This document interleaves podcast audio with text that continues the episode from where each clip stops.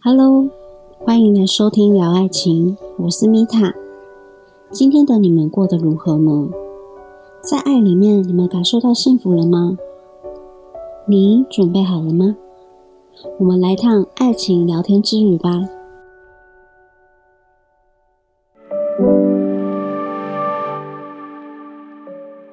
我们今天要来聊的主题是：为何我总是遇到渣男渣女？不知道大家在感情中是否一路顺遂，还是跌跌撞撞呢？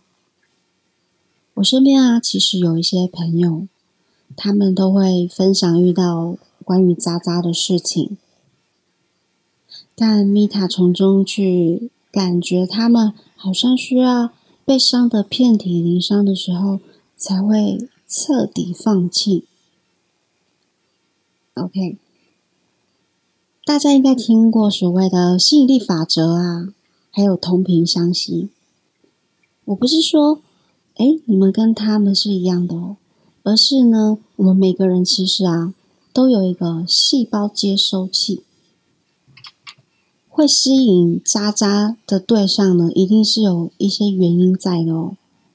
我们今天呢，就好好来聊聊，为何你总是遇到这样的人呢？为何我遇不到始终如一的对象呢？OK，在前几集啊，我一直有提到许多的安排啊，还有编排啊，所有来到你人生当中的那些人啊，其实都来让你看见你自己的，还有学习课题。如果在前面几集你们听得懂。我相信在这一集你们会更容易去理解。那我也欢迎，就是还没听过的人呢，赶快去听。哦，我刚刚提到的吸引力法则，讲白一点就是我们在关系中呢，我们是互相来学习课题，你触发他看见课题，他来。迫使你看见要面对的课题。举例来说呢，有一些在家暴关系当中的人，被施暴的人永远都离不开那个关系状态，在旁观者来看是无法理解的，为何甘愿被被施暴也不愿意离开这种关系呢？那在上一集我有大概提到的因果法则。当然不是因为他们相欠债，说欠债对，而是呢，你会发现啊，被家暴者他们在过程当中呢，有一些对他们来说有一些好处存在哦，像是被害者角色上瘾啊，或是这个角角色呢，可以让他获得关注、关心。或者是被爱的感觉等等的好处，而他就会去吸引一个施暴者，来让他共同的去学习这个课题，是要让他去看见他自己要面对背后的这个好处来源在哪里。我不知道大家听得懂吗？我来分享一下好了。嗯，在我的过去呢。应该在不知道几岁，我有遇到惯性劈腿的一个对象，而他就是劈腿的时候，我都会选择原谅他，甚至我们可能分开了，我我们又会复合的那一种。但其实，在过程当中啊，我是很痛苦的，因为我要不断的去原谅他。然后又不断的被他不珍惜，然后一直触及我的所有的底线。在这个过程当中，我会去看见为何我会有这样的一个不爱自己的行为。那是因为我有一个救世主的那个角色，好像那个什么圣母情节。对圣母情节，那在上一集我有提到，我的关系中，我会想要去操控啊，然后控制我的对象，去成为我想要完美父母的样子。那这些行为背后，我发现我自己有一个圣母情节救世主的一个人格所在。我会不断在那个过程跟自己说：“哎，或许他曾经受过伤害啊，或是小时候跟我一样啊，就是可能没有被爱的感觉。我相信我的同理心，我的理解，能够感化我眼前这个渣渣。”OK，讲到这边，我相信有一些人可能有跟我一样有这些人格特质。没事。我们就是因为共情能力、同理心太强而变得泛滥而已。那你就要更认真去听一下我后面想要分享。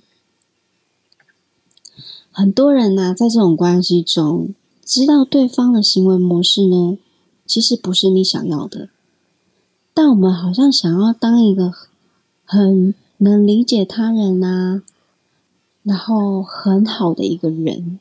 我们就会去合理他不断伤害你的那些行为。当这些伤害呢，把你伤到遍体鳞伤、满是伤痕的时候，我们才突然意识到，我们是在犯傻吗？还是怎么样的？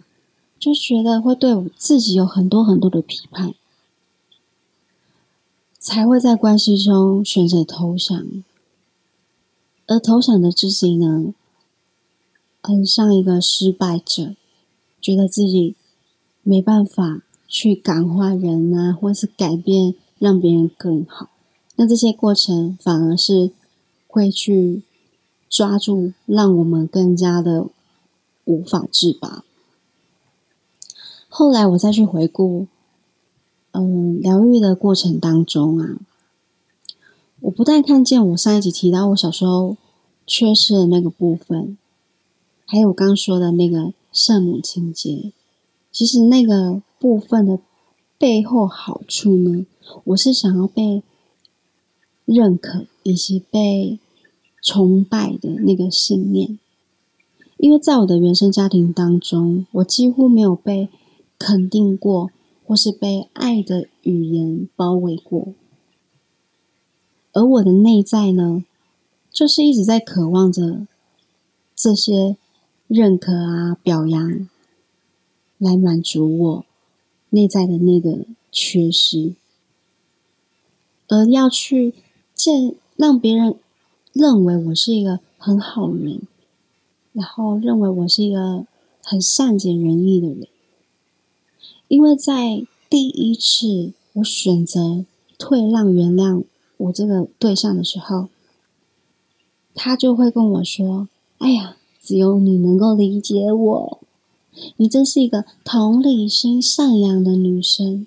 我遇到你呢，真的是太棒了，你真的改变我人生很多。这些等等的，OK，很好听的话，正好去满足我潜意识的那些缺失的东西，而我才会一次次去沦陷这种满足的状态。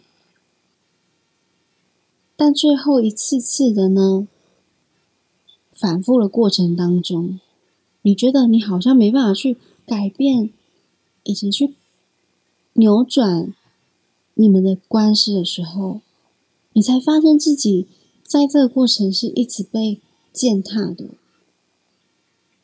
而去摧毁那建立自我价值的城堡。在透过不断疗愈的过程，我刚上面提到我们的那个细胞接收器，